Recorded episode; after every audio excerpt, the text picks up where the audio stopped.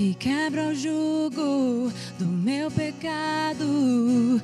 Mais forte. É o meu amado, o Rei da Glória, o grande Rei dos Reis. Que treme a terra com trovão santo, eu admiro, desejo tanto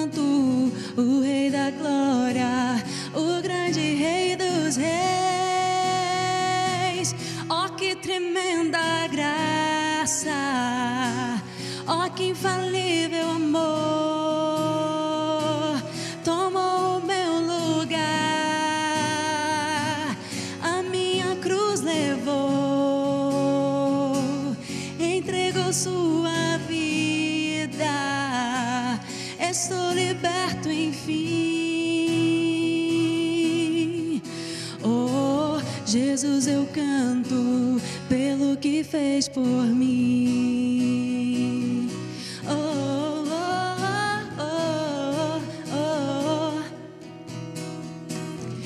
Traz a ordem em meio ao caos, adota o órfão, livra do mal, o Rei da Glória, o grande Rei dos Reis, governa o mundo com sua justiça, és como o sol, tua face brilha, o Rei da glória, o grande Rei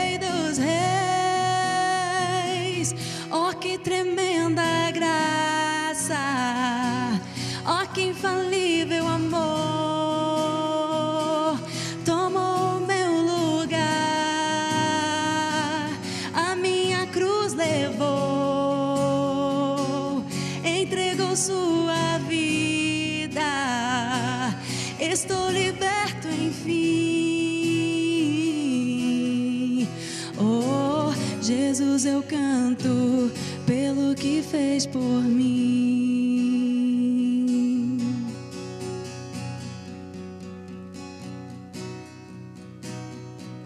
Digno é o Cordeiro de Deus. Digno é o Rei que a morte venceu. Digno é o Cordeiro de Deus. Digno é o Rei que a morte venceu. Digno é o Cordeiro de Deus. Morte venceu. Digno é o Cordeiro de Deus. Digno,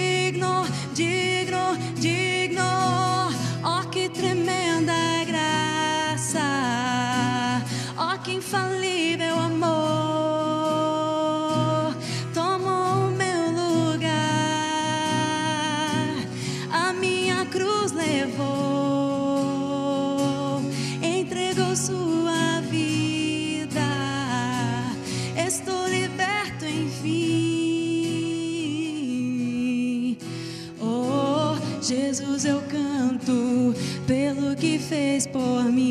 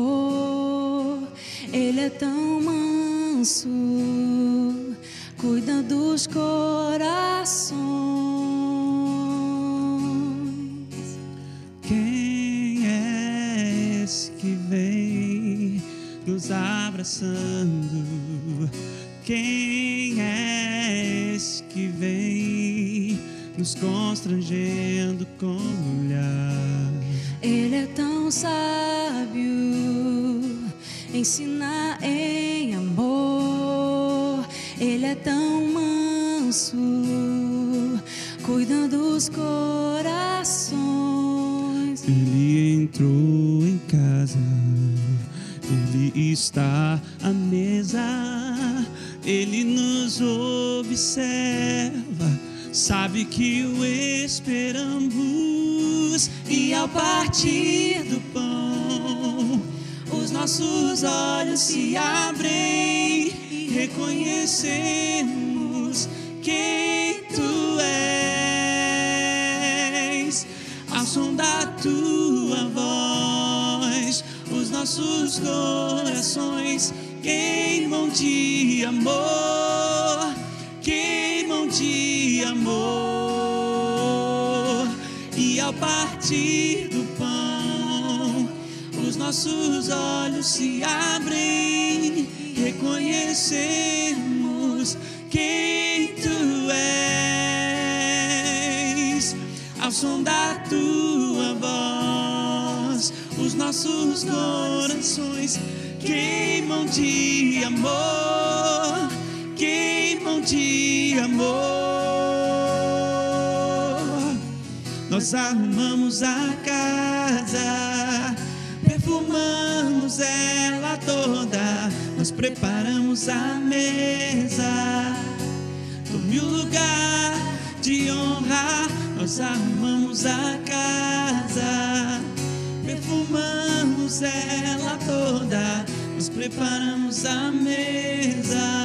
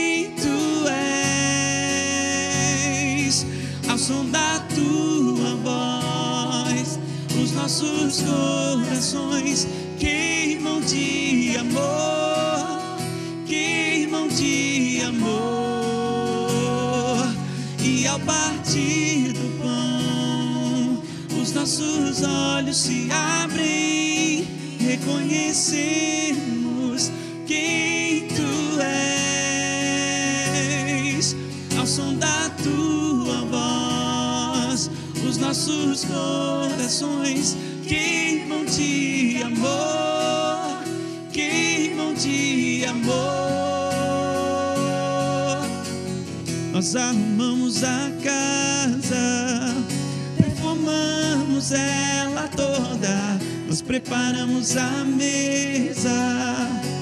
Tome o lugar de honra, nós arrumamos a casa, perfumamos ela toda, Nós preparamos a mesa. tome o lugar de honra,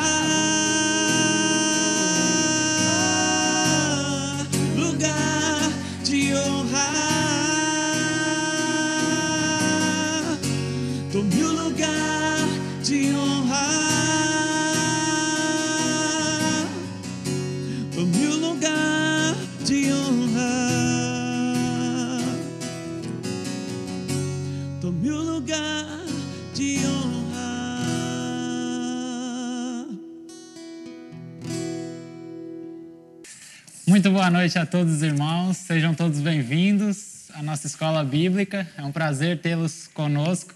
Espero que tenham gostado desse momento de louvor. Nós É, de vez em quando vamos preparar uns momentos assim para os irmãos. Convido mais uma vez, incentivo os irmãos a estarem conosco, é, participando, louvando ao Senhor.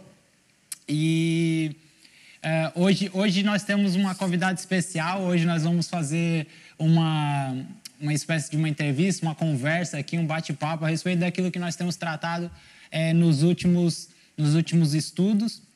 Nós temos falado sobre cosmovisão e hoje a ideia aqui é nós temos uma conversa introdutória a respeito de como que uh, acontece a união da cosmovisão e a psicologia. É, é, como que esses dois assuntos, essas duas temáticas, elas se, se relacionam, elas se interligam. Então, para isso, é, é, nós convidamos aqui uma pessoa muito especial, nós vamos estar apresentando ela aqui dentro de instantes. E eu convido vocês a estarem conosco, a, desde já mandarem uma mensagem aí para o pessoal, amigos de vocês, para estarem conosco e ouvirem um pouco mais sobre esse assunto tão interessante e tão importante. Eu quero fazer uma breve introdução, então, só para relembrar o que falamos na, na última aula.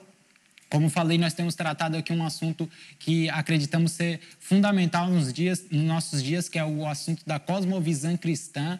E na última aula nós basicamente tratamos a respeito do que é, é, de quais as vertentes ou quais as ideias dentro de uma cosmovisão. Cosmovisão.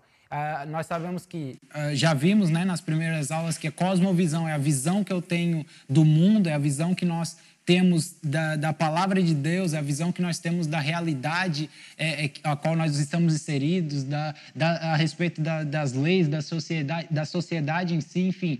A, a cosmovisão é tudo aquilo que nós vemos e, e, e, trazemos do que vemos para o nosso pensamento e isso modela a forma com que nós vivemos no dia a dia. Então, uma cosmovisão é, é, cristã, ela é totalmente baseada nas sagradas escrituras e na palavra de Deus, e por isso é tão importante o cristão ele estar alicerçado na, na, na sã doutrina, na palavra do Senhor, para que nós tenhamos então uma cosmovisão de acordo com os pensamentos de Cristo. Nós citamos aqui, né, a, a, passagem que fala sobre uma mentalidade de Cristo. Então, é, é, é, fundamental para nós cristãos, ainda mais nos dias em qual nós estamos vivendo, que há, tanto, é, é, há tantas deturpações de valores e ideias relacionadas uh, uh, a, a, tudo aquilo que vá contra a palavra de Deus, e, e esse assunto se torna ainda mais evidente, mais importante quando entra no aspecto, então, é, é, da vida cristã em si, da nossa vida, do nosso cotidiano, da nossa vida comum. Então, sem mais delongas, nós vamos, é, nós vamos aqui convidar a, a, nossa, a nossa amiga. Desde já vou apresentar ela a vocês.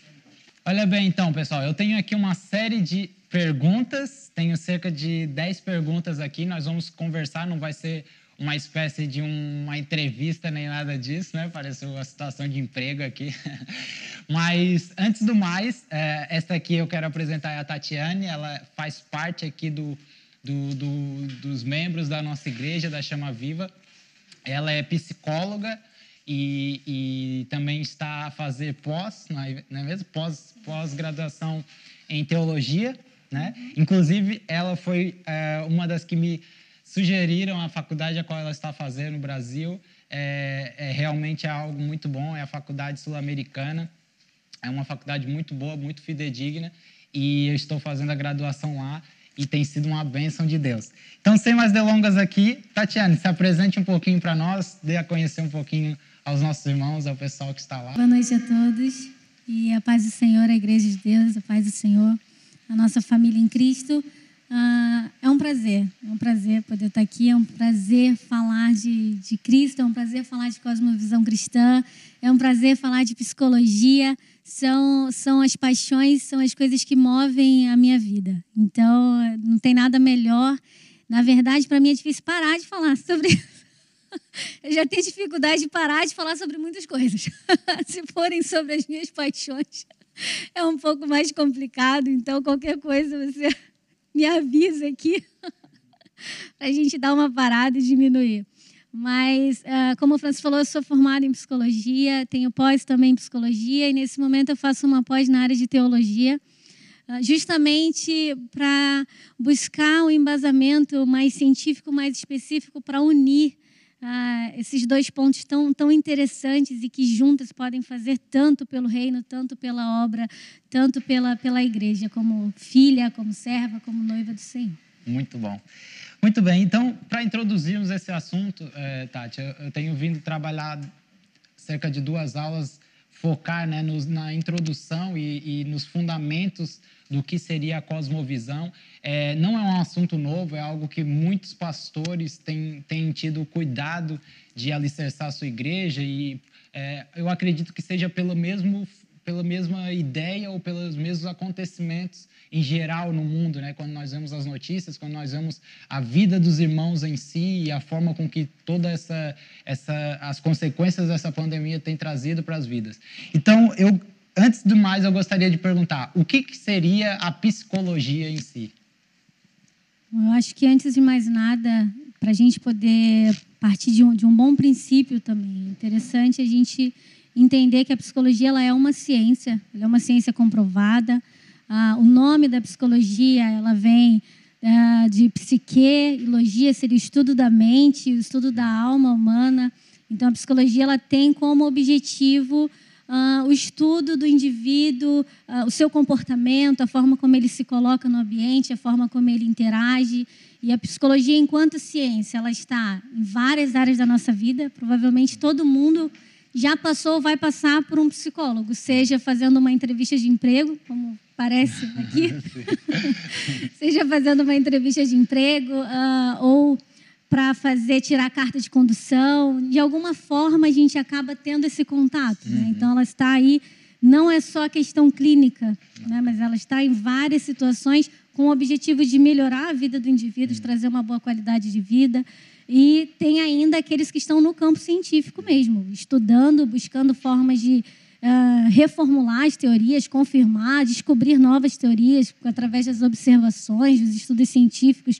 Então, é importante a gente compreender isso. A psicologia ela é uma ciência, ela é uma ciência fidedigna e ela busca melhorar a qualidade de vida do ser humano, do indivíduo. Eu acho que isso, como igreja, Combina totalmente. Muito bom. Pronto, já que você falou sobre essa frase final, né? É, como igreja combina totalmente, é algo que é interessante, porque é, é, é, se ouve muito, ou pelo menos se ouvia muito falar, né? Quando as pessoas tratavam sobre psicologia, sobre esse assunto em si, é, as pessoas até é, muitas pessoas têm um certo preconceito com a psicologia, no sentido de que as pessoas acham, ah, não, as pessoas que vão para um psicólogo somente são aqueles que estão que são doidos entre aspas ou têm algum problema está passando por algum problema mental na, naquele momento da sua vida. Dentro disso eu gostaria de perguntar como que a psicologia e a religião e trazendo para o nosso contexto né o cristianismo os evangélicos em si, como que esses dois assuntos, essas duas temáticas, essas duas ideias, elas se interligam, elas estão juntas? Sim, é, como você disse, essa visão da, da psicologia, de certa forma, limitada, né? Infelizmente, porque a gente, ao longo da vida, mesmo que a gente não tenha alguns transtornos mentais, mas a gente sempre vai ter alguns impasses, hum. né? algumas dificuldades, algumas questões que se nós tivermos ali a ajuda adequada para elaborar isso, seguir em frente, claro, quanto mais melhor. E como que isso se relaciona, como que isso se interliga para a psicologia, a religião ela não é um oponente, entende? Não não existe a oposição, mas ela também não se mistura. Entende? Então, assim, eu, enquanto psicóloga em consultório, eu, de forma alguma, tenho permissão para abordar a questão religiosa. Okay para orientar quanto a isso, seja qual orientação religiosa o cliente tiver. Então, uh, mas ela, a psicologia ela vê a religião como um objeto de estudo.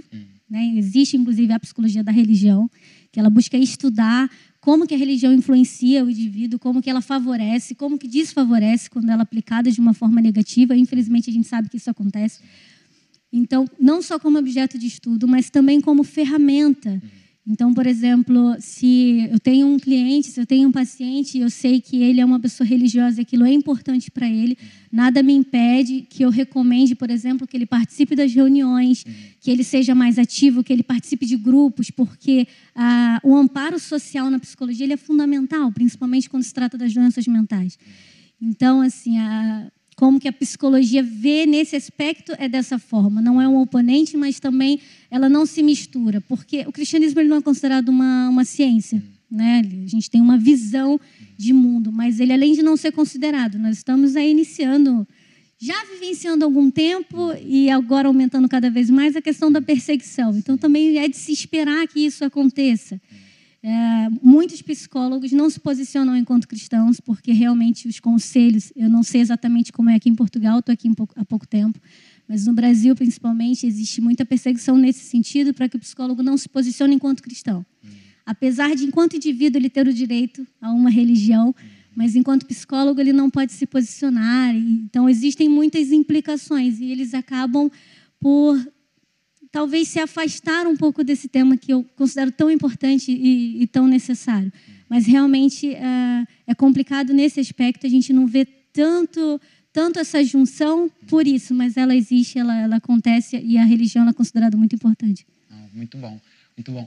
Agora, dentro, é, para nós tirarmos um pouco o foco, já vamos voltar, é claro, mas para tirarmos um pouco o foco da, daquilo que é a sua profissão em si, a psicologia, como que você, então, agora dentro de um, do meio cristão e da sua envolvência com a vida cristã, como que você é, concilia, então, a religião, ou nesse caso, o cristianismo, com a resiliência das pessoas? Ou com o, o fato de que elas muitas vezes não procuram uma ajuda de um psicólogo ou de, até mesmo de um pastor, talvez, ou um líder, um líder por terem vergonha ou por não não sei, talvez se sentirem é, não merecedoras, porque há muito, o pecado faz muito isso, mas como que ah, é, é, você interliga, tendo uma relação com as pessoas dentro do, do, provavelmente já pegaste muitas pessoas cristãs, né, evangélicas que passaram, como você interliga então o cristianismo em si e a resiliência das pessoas na, na vida comum, no dia a dia? Bom, a resiliência para aqueles que estão ouvindo, não sei se todos têm esse conhecimento. A resiliência ela é a capacidade que o ser humano tem de se recompor, né? de seguir em frente apesar das adversidades, apesar das dificuldades. Ah, e assim, tecnicamente, eu não, não, não, vou dizer que de forma geral que isso realmente acontece, mas o ideal seria, vamos dizer assim, o cristão ele tem um pouco mais dessa resiliência, ou deveria ter, ou poderia ter. Ele uhum. tem, de certa forma, ele tem mais ferramentas, uhum. entende? Porque para o cristianismo, para nós cristãos, a diversidade ela é necessária. Ela produz crescimento, ela produz amadurecimento, amadurecimento espiritual, aproximação de Deus, aumenta a nossa confiança, aumenta a nossa fé, né? Ali você tem a palavra do Senhor ensinando que a tribulação produz a perseverança, a experiência, a esperança. Então nós já temos, de certa forma, essa consciência de que a diversidade ela é necessária para o nosso crescimento. E isso facilita um pouco quando as coisas ruins acontecem. É, essa é um pouco a diferença do não religioso. O não religioso, ele de certa forma, a esperança dele acaba aqui, né? Ela está firmada em coisas terrenas, ela está fundamentada no emprego, na família, no esposo. Já o cristão, genuinamente, ele tem a esperança dele firmada em coisas que são inabaláveis. Está é. tá firmada em coisas que, olha, pode estar tá tudo ali dando errado e ele vai dizer, ele, por mais que ele tenha o seu momento de fraqueza, de tristeza, isso acontece, nós somos seres humanos. Por mais que a gente reclame, a, a palavra do Senhor ela vem e nos lembra, ainda que a figueira não floresça, eu me alegrarei no Senhor, eu exultarei. Entende? Eu vou me alegrar, eu não vou só me conformar. Ainda que a figueira não floresça, eu vou me alegrar no Senhor e no Deus da minha salvação. Então, é entender que mesmo que as coisas ruins aconteçam, que elas podem acontecer e que para nós são necessárias, a nossa visão ela está um pouco além disso. Então, para o cristão, de certa forma, ele tem mais ferramentas para ser uma pessoa mais resiliente do que aquele que não é religioso. Ele precisa buscar somente em si, somente na vida dele, a força uh, necessária para continuar. A gente tem a situação uh, de Paulo, quando ele fala, acho que é segunda, uh, segunda aos Coríntios, no primeiro capítulo, ele fala de um momento que eles estiveram ali à beira da morte, e ele fala, olha, não quero que vocês considerem que a gente teve uh, numa situação que perdemos a esperança na nossa própria vida. E nós sabíamos que estávamos a ponto de morrer. E pronto, mantínhamos a fé no Cristo que ressuscita dos mortos. Então, é essa capacidade de, mesmo você perdendo a esperança em tudo que você tem na sua própria vida, você se mantém ativo, constante, e depois que aquilo passa, a sua força ela é a mesma, você consegue se refazer, se recompor e seguir em frente fazendo a mesma coisa, porque o seu objetivo não acaba ali. Então, o cristão que tem como fundamento a palavra de Deus, ele tem muito mais ferramentas para ser uma pessoa resiliente, uhum. encarar as adversidades da vida, que é para todos, do que talvez uh, alguns não religiosos. É, isso é até é, é um incentivo ainda mais né, para nos apegarmos à palavra de Deus, que é a fonte, não é só um livro de poder, né? é o próprio Cristo em nós, é o próprio Cristo criando raízes em nós.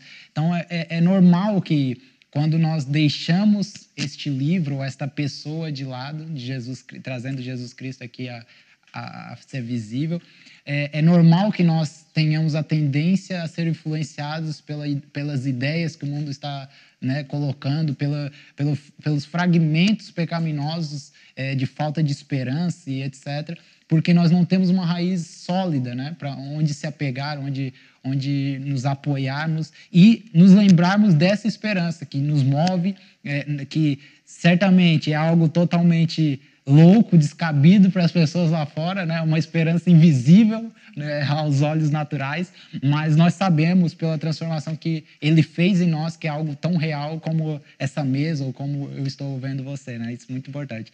Pessoal, nós estamos aqui então numa conversa para quem chegou agora. Desde já agradecer a todos aí, está aqui o pastor Cristiano lá do Brasil, a Lu, Débora, Najara, estão todos aqui, o Rui vocês tiverem uma pergunta, nós vamos estar vendo aqui no chat, vocês podem escrever, depois no final nós vamos estar fa fa fazendo aqui a, a sua pergunta para para Tatiane e ela vai estar respondendo. Então, se você tem alguma curiosidade, alguma, é, algum, alguma dúvida a respeito da psicologia em si ou da, da cosmovisão, é só perguntar aí no chat, tá bem? Olha bem, então, próxima pergunta seria: é, é, qual o efeito, na sua opinião, a respeito das perturbações, das, dos transtornos mentais, das influências de pensamentos ou ideologias que regem pensamentos cristãos nos dias em que nós estamos vivendo. Qual é a sua opinião? Por que que está acontecendo isso no seio da igreja e na vida de muitos até é, há relatos de pastores eu tenho ouvido isso que pessoas estão postatando da fé as pessoas estão desistindo por causa das consequências qual é a sua opinião a respeito disso eu acredito que, infelizmente, algumas pessoas, muitos de nós, muitas vezes, e alguns vão a esse lugar e ficam. É o lugar que Paulo coloca como se nós esperamos a Deus somente nessa vida, nós somos os mais miseráveis dos homens. Então, se a gente mantém a nossa esperança em coisas que são passíveis de terminar, ah, uma das características da, da depressão é a desesperança né? Ela é muito forte. Então o ser humano ele não consegue ver um futuro, ele não consegue olhar para frente, ele não consegue ter esperança naquilo que, que está por vir. E muitas vezes ele vai simplesmente se retendo, se afastando cada vez mais. Então, uh, se o cristão ele consegue manter essa esperança que nós falamos antes, ele meio que consegue se blindar disso, entende? Porque é realmente viver a questão de ainda que não floresça, eu me alegrarei. É claro que é muito mais fácil falar do que viver, uhum. isso, isso é claro. Mas uh, essa, essa, talvez essa, essa questão que se formou de, da visão equivocada da psicologia, das doenças mentais, de atribuir da demonização da psicologia, da demonização das doenças mentais, faz com que as pessoas, em vez de procurar apoio, procurar auxílio, elas queiram uh, se isolar. Elas acham que aquilo se resolve ou às vezes elas aprenderam que elas têm que orar, que jejuar e que buscar. Mas o nosso Deus ele faz o que ele quer, hum. quando ele quer e como ele quer. Então, assim, raramente se você quebrar um braço, você vai para sua casa orar e jejuar e esperar que Deus coloque no lugar. Entende? Você entende que uh, o Senhor provê o conhecimento científico necessário para que você vá a um atendimento médico, faça ali a colocação no lugar, você talvez vai ter que fazer fisioterapia e você vai seguir tudo. Mas quando se trata de uma questão mental, às vezes as pessoas acham que o Senhor ele tem obrigação de curar, entende? O Senhor ele tem obrigação de fazer. Não que ele não cure, ele tem poder tanto para restaurar o braço quanto para restaurar uma doença psíquica, entende? Só que, no outro aspecto, as pessoas, talvez, pela visão ah, negativa e falha que se formou, elas não procuram ajuda, acham que isso demonstra fragilidade, acham que isso ah, vai demonstrar alguma fraqueza de alguma forma. E, infelizmente, deixam as coisas se agravarem. Muitas pessoas chegam, procuram ajuda quando a situação já está uh, num nível assim desesperador, exato. E a única coisa que se faz é você vai ter mais trabalho, né? Vai demorar um pouco mais, vai ser mais trabalhoso, vai ser mais difícil, não vai ser impossível.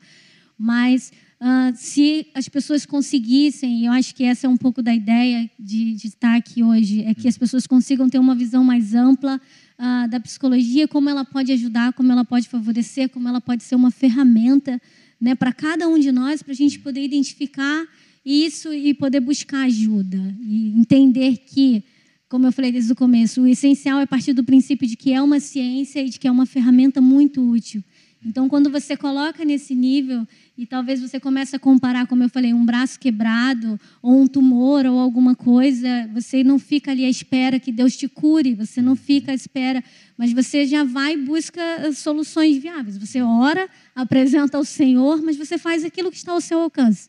Eu acredito que Deus faz por nós aquilo que nós não podemos fazer. A partir do momento que está ao nosso alcance, de certa forma, é nossa responsabilidade. Hum. E cuidar da nossa saúde mental, se está ao nosso alcance, é nossa responsabilidade também. Muito bom. Dentro desse, desse dessa ideia sua, então, é, a pergunta aqui é: doença mental, ela é causada pelo pecado? Então, isso é meio complicado porque a gente tem a palavra de Deus várias vezes, desde o Antigo Testamento ao Novo, dizendo que não há homem que não pegue. Então, no doente mental tem pecado? Tem. No, no saudável tem pecado? Tem. Eu não posso olhar para uma pessoa que está em depressão e dizer, não, não é pecado. Ele tem pecado, eu tenho pecado. A palavra de Deus vai dizer que não há homem que não peque. Agora, isso foi causado pelo pecado, e aí você tem, esse é um pensamento muito antigo, isso ficou bem claro lá no livro de Jó, quando os amigos deles não conseguem conceber a ideia de que ele era fiel e justo e estava passando por tudo aquilo. Eles diziam: Olha, não é possível, porque aquele que é fiel ao Senhor prospera. Jó, alguma coisa você fez, porque é impossível que aquele que é fiel ao Senhor passe por esse tipo de coisa. Então é um pensamento muito antigo. Veio vindo, o Senhor Jesus passou por isso quando aparece aquele cego de nascença e as pessoas dizem: Senhor, quem pecou? Esse ou os pais, para que ele nascesse assim? E o que, que Jesus fala? Nem ele, nem os pais. Aconteceu isso para que a glória de Deus, que o nome de Deus fosse glorificado. A gente não entende. A gente não tem o, o poder de, de, entender os planos, os princípios de Deus. E, assim, é muito perigoso a gente dizer ah, que a causa de alguma doença é pecado. É, a gente tem doenças, por exemplo, ah, o que era antes a múltipla personalidade, o transtorno dissociativo de identidade. Muitas vezes ele é causado porque a pessoa não consegue lidar com um trauma que foi criado. Então ela cria uma nova realidade, ela cria o sofrimento é tão insuportável que se cria uma nova identidade que consegue lidar com aquela realidade. E aí pronto, você imagina uma criança que foi violentada e que depois de tanto segurar aquilo, ela acaba desenvolvendo um transtorno. Quem pecou? A criança ou quem estava à volta dela? quem deveria ser responsável, quem deveria cuidar. Então, isso é, é, é tentar limitar um, um, ser humano que está ali. Uh, tem questões biológicas, psicológicas, fisiológicas, sociais, e eu tentar limitar tudo isso, voltar a uma visão uh, fechada de que tudo é espiritual. Hum. Então, existe a questão espiritual? Existe. Eu não vou te dizer que não. Claro que existe. Mas ela é unicamente a causa daquilo? Talvez não. A gente não tem como, como decidir onde fica a linha, uhum.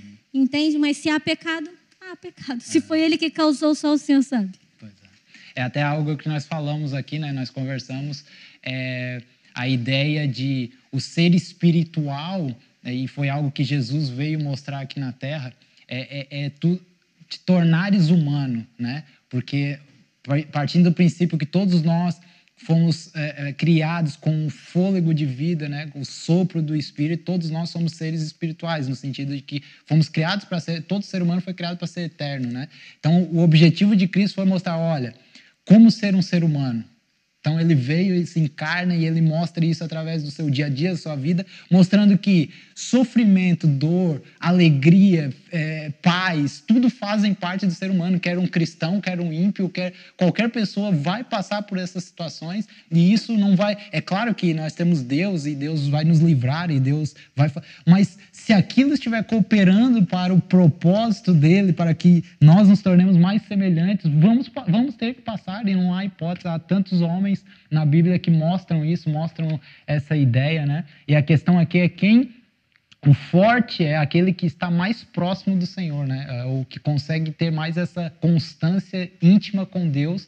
Por quê? Porque nesses momentos de aflição e de dores e dificuldades, ele vai conseguir resistir, vai conseguir passar, suportar, viver. É, não vai deixar de sofrer como todo ser humano, mas vai conseguir perseverar e levantar e dizer: olha, vamos em frente, que o Senhor é comigo. Isso é muito bom. É, então, uma pergunta agora é: quando então o cristão ele deve buscar uma ajuda psicológica, de, de, um psicólogo, uma ajuda psicológica?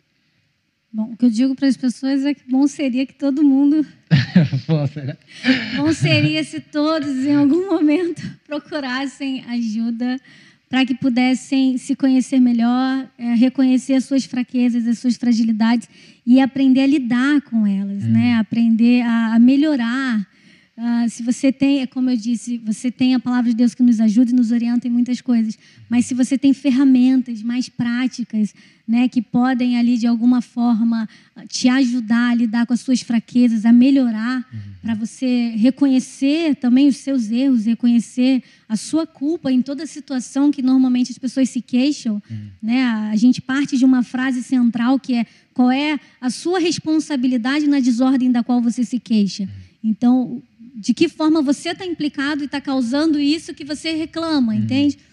Então, se as pessoas pudessem, seria ótimo. O cristão, ele precisa mesmo ter um conhecimento um pouco mais abrangente para entender que existem, o Senhor ele tem poder sobre todas as coisas. O Senhor ele pode curar toda e qualquer enfermidade. Isso para mim não, não há a menor dúvida. Mas existem ah, coisas que eu posso fazer para melhorar a minha saúde, para melhorar a minha saúde mental para melhorar a igreja do Senhor, o relacionamento como um todo. Da mesma forma que, às vezes, eu percebo que tem alguma coisa errada e eu procuro um médico. Hum. Né? Eu não fico ali à espera que, que, as coisas aconteçam. Mas se eu tenho problemas recorrentes de, de dor de cabeça, de problemas recorrentes digestivos, dores nas costas, eu procuro um médico. Uhum. Né? Eu vou ali, eu vou buscar a medicina, eu faço uma ressonância, eu faço fisioterapia, eu faço o que for necessário. Uhum. Então, na, nas questões psíquicas, seria interessante que fosse a mesma coisa. Quando as pessoas percebem que não estão conseguindo lidar com, com as suas ansiedades, não estão conseguindo lidar com o seu sofrimento, não está conseguindo desenvolver uma resiliência satisfatória, que ela pudesse reconhecer isso. Uhum. Que os líderes pudessem identificar isso. Uh, e incentivar. Né? Exato. Assim, o bom seria que Uh, eu não, não, desconsidero o aconselhamento bíblico, acho que ele é extremamente necessário. Mas, nesse sentido, o aconselhamento espiritual, cristão, bíblico, pode funcionar muito bem se usado junto com uma hum. ferramenta que é a psicoterapia, que é o, o atendimento mais especializado para aquilo. Então, é identificar quais são as nossas limitações. Hum. Entende? É o que, que eu posso fazer? Eu não consigo consertar minha coluna, então eu procuro um ortopedista. Uhum. Eu não consigo ah, consertar, vamos dizer, o meu humor, as minhas emoções estão desreguladas, eu não consigo fazer, eu procuro um especialista. Uhum. Seria mais ou menos isso. E ali, junto com a igreja, identificar isso e poder buscar essa ajuda, uhum. isso com certeza seria sim, somente benéfico para todos. Muito bom. É até uma questão da própria identidade, eu acredito que a psicologia pode nos ajudar, né? Porque às vezes muitos de nós queremos descobrir quem nós somos e o nosso propósito de vida, etc. E nós é, é, é, até iniciamos com uma ideia correta, vamos buscar ao Senhor e nos aproximamos mais dele, né? Para descobrir isso. Só que também nós não conseguimos ver o outro paralelo, que é à medida que eu me aproximo de Deus, eu também vou descobrindo quem eu sou. E às vezes isso é, pode se tornar uma barreira na relação com meu irmão, porque eu estou aprendendo do Senhor para ensinar você, mas eu não estou aprendendo do Senhor no sentido de me curar primeiro, de me transformar. Então, é, é, é organização de pensamentos, né? É uma identidade bem definida me ajuda na minha relação. Às vezes a gente até vê pessoas é, é, que até têm uma intimidade com o Senhor, lê Bíblia, estuda e etc., e, e tem um momento devocional e secreto, só que num primeiro conflito com um irmão dentro da igreja quer sair da igreja quer sair, quer, quer, ah, aquela igreja não presta, ah, aquele, aquele pastor não presta. Por quê? Porque discordou dela ou discordou de uma ideia que ela tenha ou etc. É, independente da, da questão. Por quê? Porque essa pessoa não deixou primeiro o Senhor trabalhar nela, construir nela. E às vezes nem, nem deixou outras pessoas, né, no caso, trazendo a psicologia para dentro do assunto, é, ajudar ela a organizar esses pensamentos. Primeiro Deus trabalha em nós para depois fazer através de nós. Né? E, e, isso é um, é um conjunto de fatores que ajudam no nosso relacionamento com a igreja. Nesse, nesse aspecto, acho que a questão da cosmovisão cristã é fundamental, porque se o indivíduo ele não tem uma noção de corpo e família, hum. ele não consegue fazer parte. Hum. Ele simplesmente não consegue se inserir, se preocupar com o grupo. Ele hum. não tem essa noção de que família é assim. Né? Pelo menos na minha família, é assim, a gente discute, a gente é. se desentende. É verdade. Né? E pronto, eu cresci, os meus pais me acompanharam desde criança, os meus irmãos, e mesmo com mais de 20 anos de convivência, a gente sempre teve os nossos conflitos, uhum. mesmo um sabendo exatamente como era o outro. É. O que o outro gostava ou deixava de fazer. Nós tínhamos os nossos conflitos, mas não era por isso que eu ia sair da minha casa e morar de repente em outra ah, casa tá. ou ficar sozinho. Então, quando a gente tem essa noção de que o relacionamento com o outro ele não é fácil, mas ele traz bons resultados, ele é necessário e é, e é prazeroso, por mais difícil que seja, e por que, que a gente não consegue lidar com o conflito? Por que, que eu não consigo lidar com aquela. Por que, que aquela pessoa me irrita? Por que, hum. que aquela pessoa, sabe, me faz mal? O que, que, o que, que acontece realmente nisso? Uhum. Onde está a minha fragilidade que eu não consigo lidar com, com aquele pessoa que tem um relacionamento difícil. Uhum. E aí parte também de a gente entender o quão difíceis nós somos uhum. e somos amados pelo é Senhor, né? É o quão difíceis nós somos, com, quanto trabalho a gente dá e Deus ele continua nos é. amando é. do mesmo jeito. É olhar para o próprio umbigo, né? Isso, Muito bem. É... Tá aqui o pessoal. É, olha só então, a próxima pergunta seria: é, qual seria então a mensagem para os filhos de Deus permanecerem firmes e avançando como, como igreja nestes dias que nós estamos, mesmo em estado de confinamento? Qual, qual que seria a mensagem, né? Não deixar porque uma mensagem que as pessoas é, é, entendam que não é momento de nós pararmos, não é momento de nós nos afligirmos com as opiniões e, e ideias que o mundo está impondo em toda a sociedade. Mas qual que seria a mensagem ideal para os cristãos e os filhos de Deus?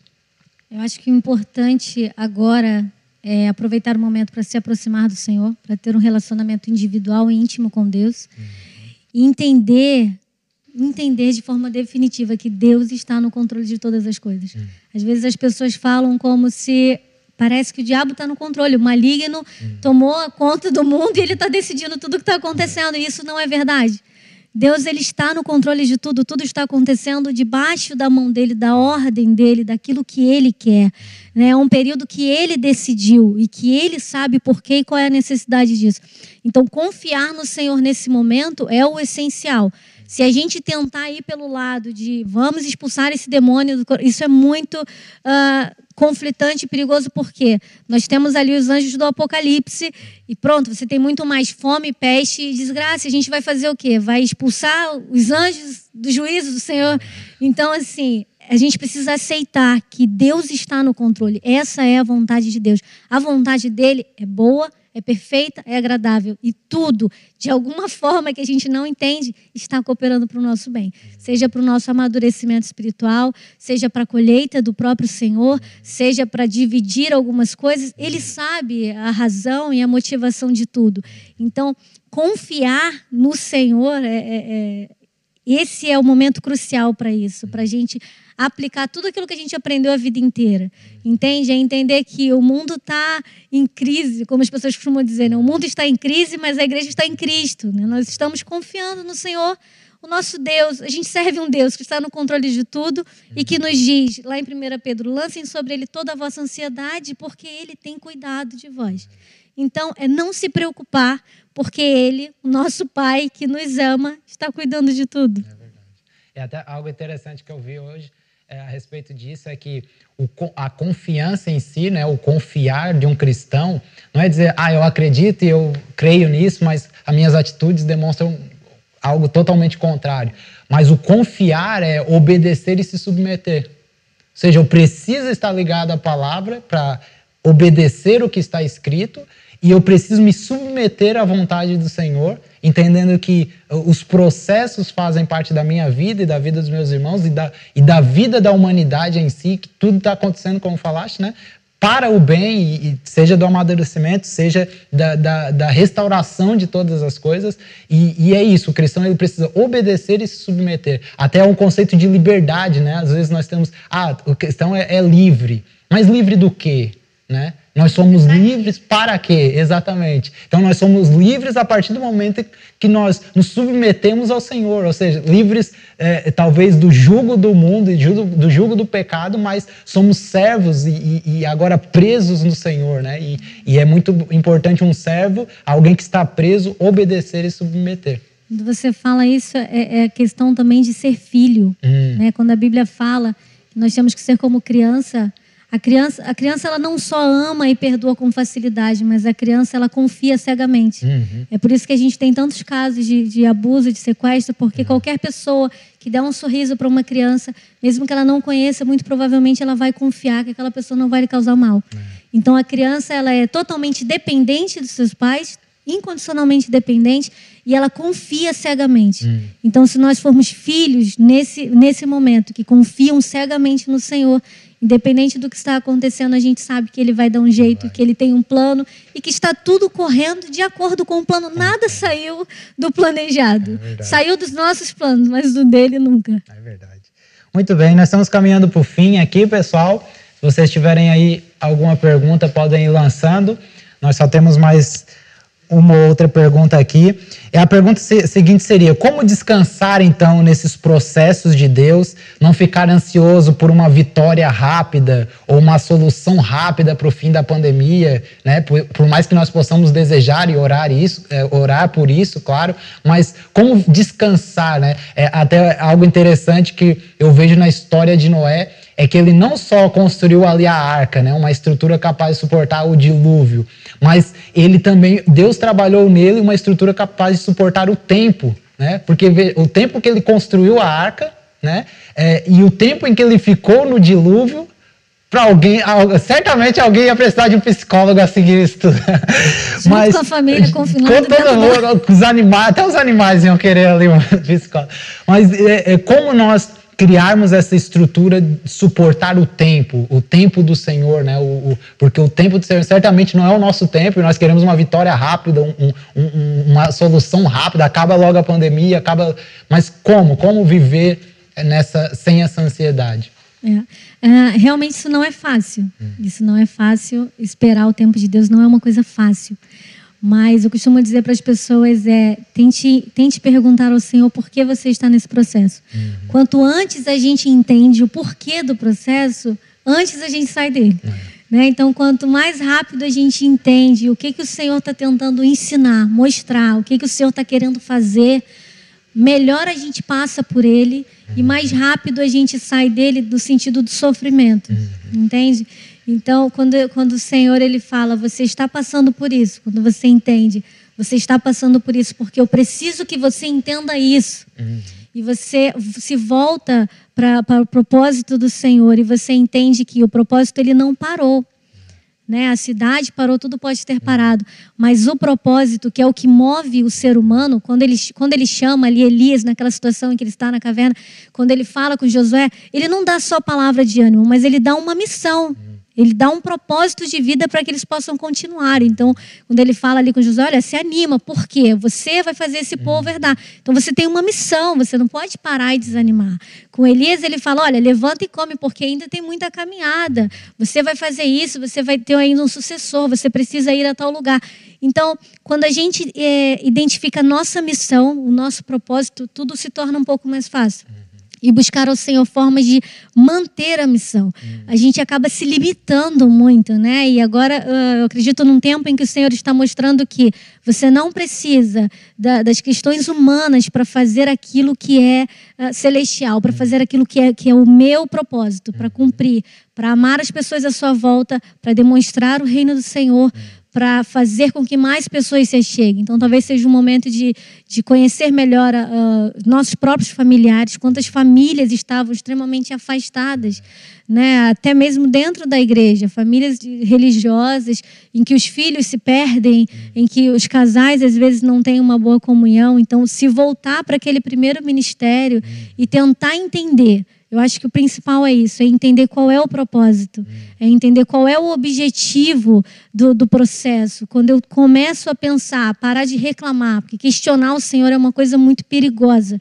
Né? A gente vê, eu costumo dizer, quando Jó ele começa a questionar e ele fala: Olha, eu não posso levar você a tribunal, né? Quem é que vai te obrigar a comparecer num tribunal comigo? Ele falando com Deus. Mas eu tenho certeza que eu estou certo, que eu não fiz nada de errado. E aí, de repente, o Senhor vira para ele e fala: Olha, você falou bastante, então agora você senta, que eu vou te perguntar e você me responde. Onde você estava quando eu coloquei ali as estrelas no céu? Então, isso é muito sério. A gente não tem um pingo, um grão de areia da sabedoria de Deus para ficar questionando o porquê ele está fazendo aquilo, qual, por que, que ele está fazendo, por que, que permite, por que, que não me ama, por que, que me abandonou, porque quando, de repente, se eu pergunto, Senhor, qual é o propósito? Qual é o objetivo disso? Qual é o objetivo desse processo? Me ajude a compreender o processo, a sobreviver ao processo, a manter firme a minha esperança. Com certeza o Senhor ele vem a, ao nosso favor. E a gente quando entende, nem que seja para desenvolver mais paciência, nem que seja para desenvolver mais confiança no Senhor, há um objetivo para todas as coisas. O Senhor ele não dá ponto sem nó, como a gente diz, né? Há um objetivo e a questão é, não é por que está fazendo isso comigo, mas Pai, qual é o objetivo? Qual é o objetivo disso? Me explica para que eu possa uh, me alegrar. E quando a gente conhece o objetivo, a gente se alegra com o processo. Porque a gente vê, nossa, como esse processo realmente foi necessário para que eu pudesse ver isso que eu não estava vendo antes. Então, é, é, é, isso. É verdade. Incrível, eu acredito muito nisso também.